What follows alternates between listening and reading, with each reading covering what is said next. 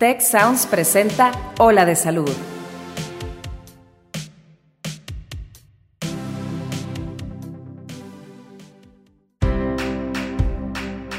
Esto es Ola de Salud. Yo soy Fernando Castilleja. Y yo soy Marcela Toscano. Y aquí comienza tu ruta de bienestar. Hola amigos, ¿cómo están? Bienvenidos a esta nueva sesión de, de nuestro podcast de Ola de Salud. Yo soy Fernando Castilleja y vamos a conversar de un tema que está muy interesante. Hoy estamos en agosto, mediados de agosto, y tenemos, hemos tenido cinco meses de lucha. Hace cinco meses yo recuerdo haber platicado en este podcast con el doctor Guillermo Torre.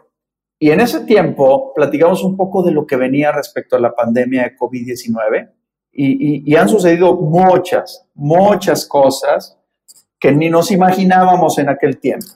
Hoy de buena suerte seguimos vivos, seguimos aquí y estamos conectados con ustedes. Bienvenidos a este, a este espacio de reflexión, de charla, de conversación padre. Hoy traemos un invitado muy interesante, el doctor Alejandro Torres. Él es profesor de la Escuela de Medicina, profesor investigador de la Escuela de Medicina y Ciencias de la Salud del Tecnológico de Monterrey.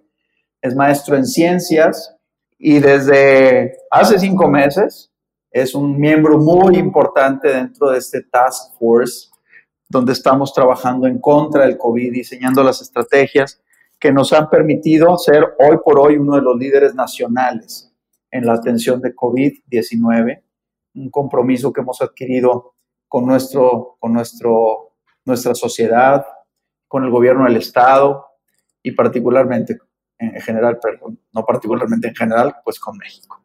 Y hoy invitamos a Alex para una conversación interesante sobre una estrategia que hemos venido aprendiendo a utilizar y que todo mundo tiene altas expectativas sobre su potencial utilización para tratar el COVID, que es el plasma convaleciente. Y de eso vamos a charlar hoy con Alex. Alex, bienvenido, gracias por estar aquí. Gracias, doctor Castilleja. Muy contento de estar aquí, de tener esta conversación sobre el plasma convaleciente para COVID-19. Gracias, Alex. Oye, a ver, primero vamos a, platicar un poquito, a ver, ¿cómo nos pegó el, el, el COVID-19, este SARS-CoV-2? Este, ¿cuál, ¿Cuál ha sido el impacto primero en términos de población? ¿Cómo avanzó, Alex? Tú que has estado muy atento a las estadísticas, ¿cómo avanzó esta enfermedad en los últimos, en, en, este semestre? Sí, doctor. Mire, eh, pues sabemos que a México llegó el virus eh, un poco después, comparado con otros países. Sabemos que empezó en China, después de ahí pasó a Europa, particularmente Italia, España, se vieron afectados, eventualmente Estados Unidos y México más o menos tuvo los primeros casos a finales de febrero y el avance fue bastante lento comparado con el ascenso muy pronunciado de, otros países que, ya mencionaba. Y entonces nosotros nos hemos enfrentado a una curva que se ha comportado un poco distinto, una curva un poco como lenta pero progresiva que no cede como si tuviera la forma de una meseta. Y desde ahí, ahí hemos estado básicamente desde marzo, abril, más o menos en mayo fue cuando vimos el problema más fuerte en la Ciudad de México, en el Estado de México, los hospitales saturados. Y ese mismo momento es en donde nos encontramos ahorita, solamente que el problema de la saturación se ha transferido, se ha ido moviendo hacia los estados eh, en los que empezó un poco más tardía eh, o más tardío el problema fuerte. Por ejemplo, ahorita Nuevo León, Tamaulipas, eh, algunos otros estados como Quintana Roo, eh, Coahuila, Baja California, etcétera. Pero si vemos la curva global a nivel nacional, sigue una meseta prolongada y como que empieza a haber una ligera tendencia hacia la disminución, pero seguimos con altos niveles de casos, altas defunciones cada día y los hospitales llenos en distintas regiones. Ok, una, una cosa interesante que nos ha traído este tema, este virus, es que pues no hay una cura específica y mientras no haya una vacuna, eh, disponible que, que, logre inmunizar a la gran parte de la población, como lo hemos conversado en otros podcasts referentes a las vacunas, eh, pues no tenemos muchas alternativas. ¿Hay hoy algo, Alex, que se haya descrito como tratamiento ya curativo de este virus? Pues propiamente curativo, no, pero lo que tiene más evidencia hoy en día para pacientes graves, pacientes que están hospitalizados, que están en ventilación mecánica, es decir, están intubados o que están recibiendo oxígeno suplementario, eh, un medicamento que ha demostrado que reduce la mortalidad es, el, es la dexametasona. Por otro lado, un medicamento, una, digamos... cortisona, ¿verdad? Lo que la gente conoce como la cortisona, parte de la cortisona. De acuerdo, doctor. Sí, un, un derivado es un esteroide que funciona como antiinflamatorio. Además de eso, y en términos, digamos, más específicos contra el virus, está el remdesivir, que tiene una actividad, digamos, más específica contra un virus y, que ayuda en el tratamiento de pacientes. Sin embargo, el problema ahí es que el acceso a este medicamento está más limitado, generalmente en estudios de investigación en México, pero muy limitado y sobre todo en Estados Unidos es donde hay más acceso. Ahora, estos medicamentos pues tampoco han venido a cambiar la mortalidad de manera notable. Y, eso, pues a los grupos de doctores los ha dejado con herramientas, pues más bien laxas para tratar esta enfermedad, ¿no? O sea, no hay algo que de manera sistemática se hubiera aprobado en el mundo, en ninguna parte del mundo, para tratar el virus, para inhibirlo. Estas opciones, pues ahí están y se están utilizando, supongo, en la mayor parte de los esquemas. En Texalud se está utilizando los esteroides. Sin embargo, a ver, en esta ausencia se han buscado muchas opciones y, recuerdo haber leído algunos reportes sobre el tema de plasma eh, al inicio, por allá de marzo, febrero, marzo. Eh, eh, el, plasma se empezó a utilizar en China. Alex, ¿qué antecedentes hay para utilizar plasma este, como una terapéutica o como un tratamiento potencial para esta enfermedad? De acuerdo, doctor. Como usted bien, bien menciona, estas otras alternativas que mencionábamos tienen un efecto que, digamos, no es muy importante, es un efecto pequeño entonces eso ha mantenido a la comunidad buscando otras alternativas para el tratamiento de los pacientes. Eh, en general, la estrategia de utilizar plasma convaleciente, convaleciente, plasma convaleciente quiere decir que viene de una persona que ya tuvo la enfermedad y se recuperó. Entonces el plasma convaleciente hay para COVID-19, pero también lo hay para otras enfermedades infecciosas, sobre todo enfermedades virales. Por ejemplo, en el 2014, en el 2000, eh, otros virus respiratorios que causaron eh, problemas importantes de salud por el SARS o el MERS específicamente hablando, fueron tratados también con eh, plasma convaleciente de personas recuperadas de estas enfermedades con resultados a veces beneficiosos, a veces quedaba un poco la duda si, si, tenía un efecto. Con la situación de Ebola fue más o menos parecido, se empezó a tratar de establecer esta estrategia de plasma convaleciente para tratar a los pacientes, sin embargo se hizo ya en fases tardías cuando el problema del Ebola iba eh, disminuyendo. Eh, y entonces no, no se pudieron concluir los estudios. Pero la experiencia, digamos, mundial del plasma es muy amplia. De hecho, en el problema de la eh, de Spanish flu, de influenza en... Española, la influenza española. En la, influenza española.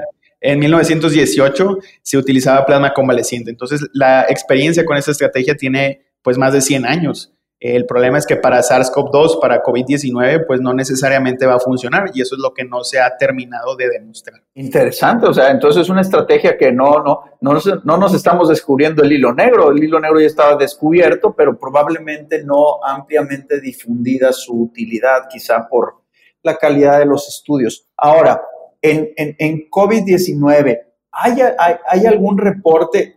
Hablemos de eso y luego hablemos de cómo funcionaría tentativamente el plasma. Pero ahorita, ¿hay algún reporte publicado, escrito por alguien que diga, sí, es súper contundente y brutal? ¿O todavía hay dudas de que funcione o de que sea seguro? Así es, doctor. Todavía hay dudas. No hay un reporte contundente. La evidencia más contundente vendría de un estudio eh, aleatorizado, controlado con un placebo, para demostrar que efectivamente el único factor que ayuda a estos pacientes a mejorar es el eh, plasma convaleciente y no otros posibles factores confusores en un estudio clínico. Entonces, esa evidencia contundente no se tiene. De hecho, la FDA estaba revisando este caso y antes de darle una autorización de uso de emergencia, pues esta aprobación se puso en pausa para dar un poco de tiempo a recabar esa información más específica, a ver si salga, sale algo más y dar una determinación si se va a dar esta aprobación de emergencia o no se va a dar. Ok, en el mundo, ¿cuánta gente está estudiando el, tema del uso potencial del plasma convaleciente? ¿Tienes alguna noción? Pues hay una base de datos de estudios clínicos que se llama clinicaltrials.gov. Ahí están registrados una gran parte de los esfuerzos de investigación clínica que se hacen en el mundo Sin embargo, probablemente hay algunos que no estén registrados ahí y pues sí, podemos observar que en distintos países, en distintas partes del mundo, eh, existen protocolos activos que están reclutando gente, que están cerrando, que están cerrando el análisis eh, y, son cientos eh, de, estudios de este tipo que están ocurriendo en, el mundo. Es decir, la duda no está nada más en México, sino en todos lados del mundo, dado que algunas experiencias, ¿no? Pues, por ejemplo, los, los, chinos y creo que en Corea del Sur, por ahí, se describieron casos exitosos por el uso de plasma, ¿no? De acuerdo. Sí, esta duda, digamos que nadie la ha logrado responder. Exacto. Ahora, eh, nosotros hemos estado utilizando el, plasma convaleciente y, y, por ahí tuvimos un protocolo que estamos por, por cerrar y por terminar, empezar a tomar conclusiones. Eh, no, no vimos un tema de eficacia porque era una muestra pequeña, pero sí vimos que era seguro. Y ahorita nosotros tenemos más de 90 pacientes tratados con plasma donde al menos no ha habido complicaciones atribuibles al plasma. ¿Esto nos da alguna posibilidad de investigar más este fenómeno, Alex? De acuerdo, doctor. Siempre en investigación clínica, eh, pues un, medicamento al que se le quiere dar una aplicación específica, en este caso el plasma, un medicamento o una terapia que se le quiere dar una recomendación específica, en este caso el plasma para COVID-19, tiene que pasar por un proceso que generalmente inicia con un estudio que llamamos de fase 1, el cual va eh, con el objetivo de demostrar la seguridad. Primero, vamos a dar algo nuevo, primero lo más importante es demostrar que no hace más daño. Correcto. Y eso es la evidencia más fuerte que se tiene del plasma, que es seguro administrarle plasma a un paciente hospitalizado, esa evidencia sí se tiene. Lo que no se ha terminado de contestar es si da un beneficio extra a ese paciente que está eh, cursando con el COVID-19. Entonces, la evidencia que tenemos se dice que es una, una evidencia anecdótica.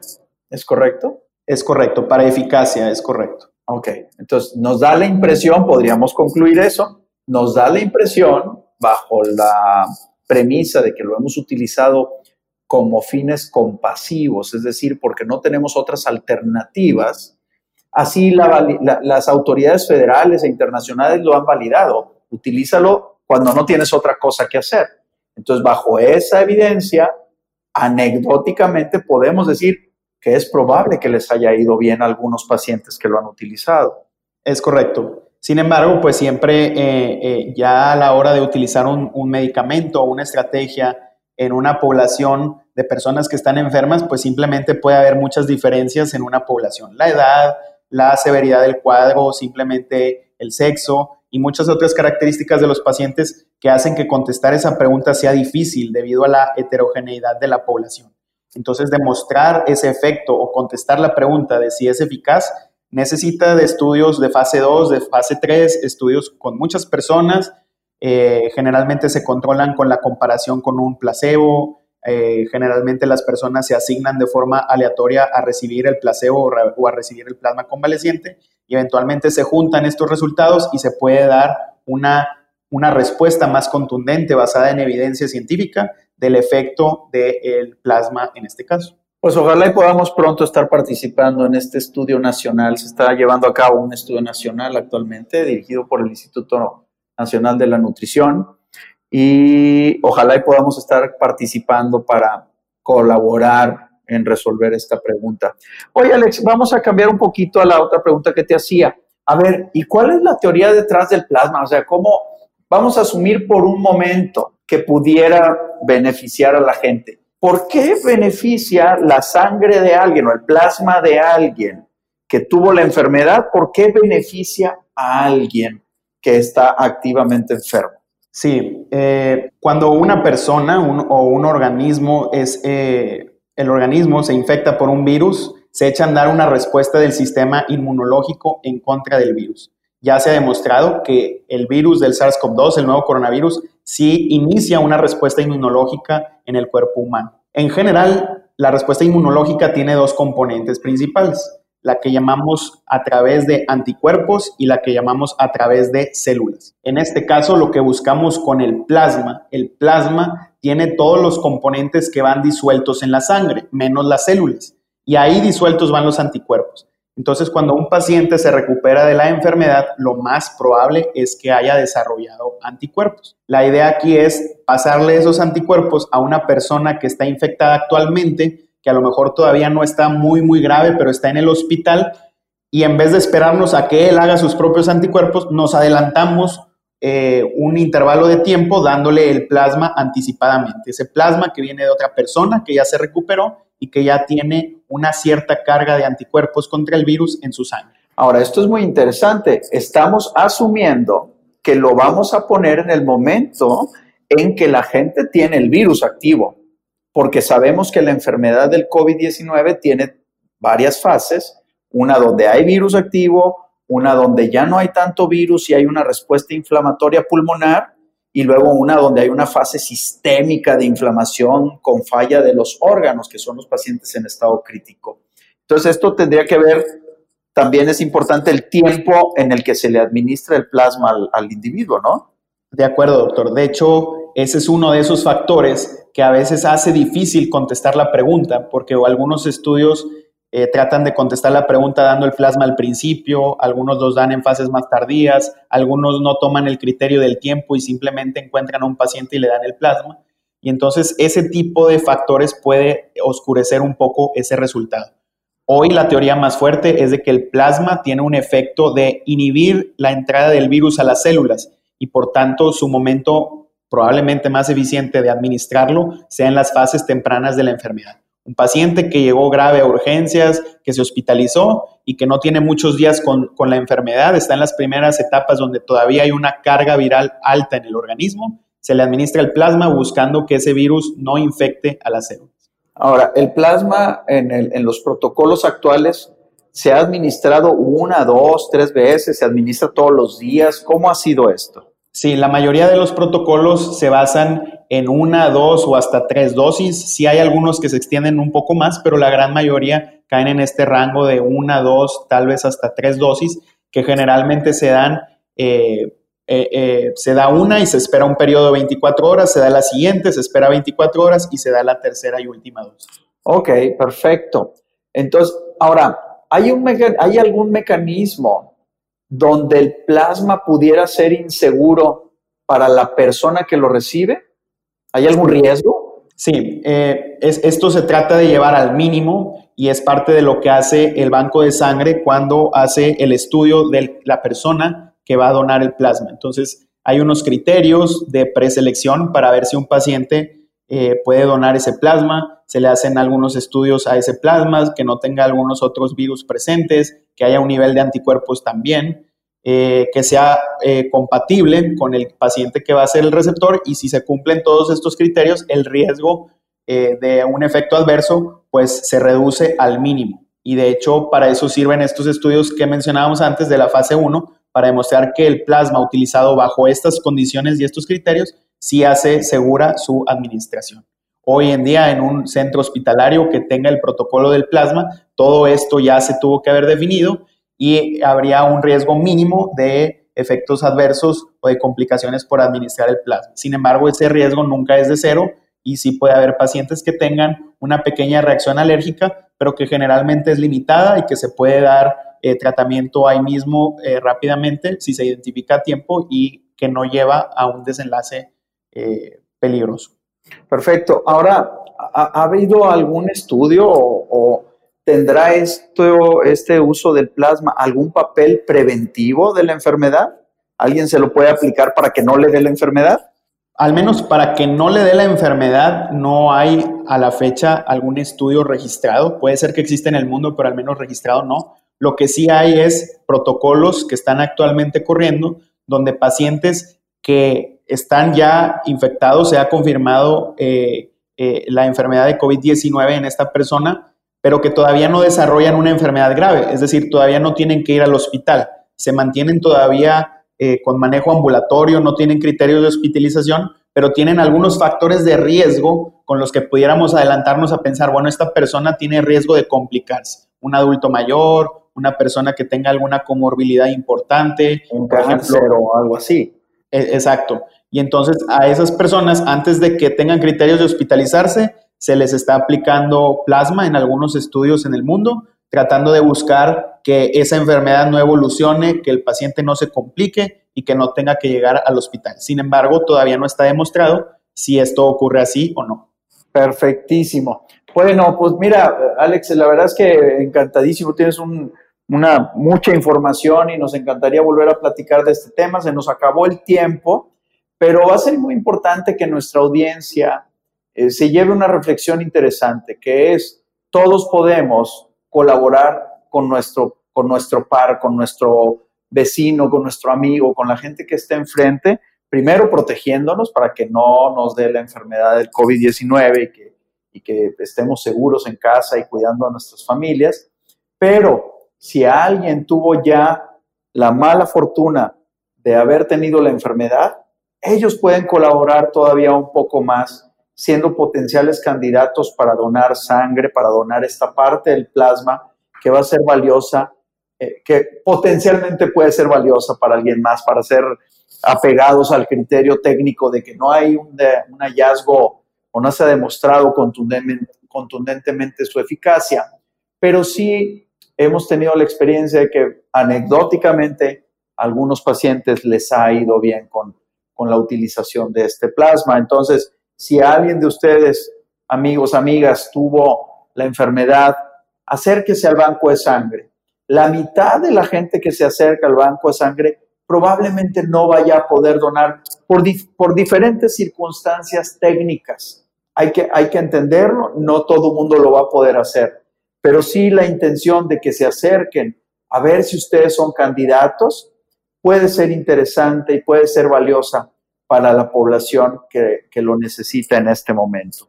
Este, mi querido Alex, este, aprecio mucho que hayas estado con nosotros en este podcast. Gracias, doctor. Encantado de participar. Muchas gracias. Un gusto. Y un gusto, amigos, este, amigos, amigas. Gracias por acompañarnos estos minutitos. Estaremos pendientes de más temas interesantes en el podcast de Hola de Salud. Yo soy su amigo Fernando Castilleja. Quédense en casa, cuídense mucho, la salud es un movimiento. Síganos. Hasta pronto. Muchas gracias al equipo de Tech Salud, el sistema de salud del Tecnológico de Monterrey y al equipo de Tech Sounds. Productor ejecutivo de Tech Sounds, Miguel Mejía. Asistente de producción, Beatriz Rodríguez. Productores de Ola de Salud, Melissa Hinojosa, Nora Morales y Fernando Zamora. Postproducción, Max Pérez. Te invitamos a escuchar el siguiente episodio de Ola de Salud y el resto de los programas de Tech Sounds en los canales de tu preferencia.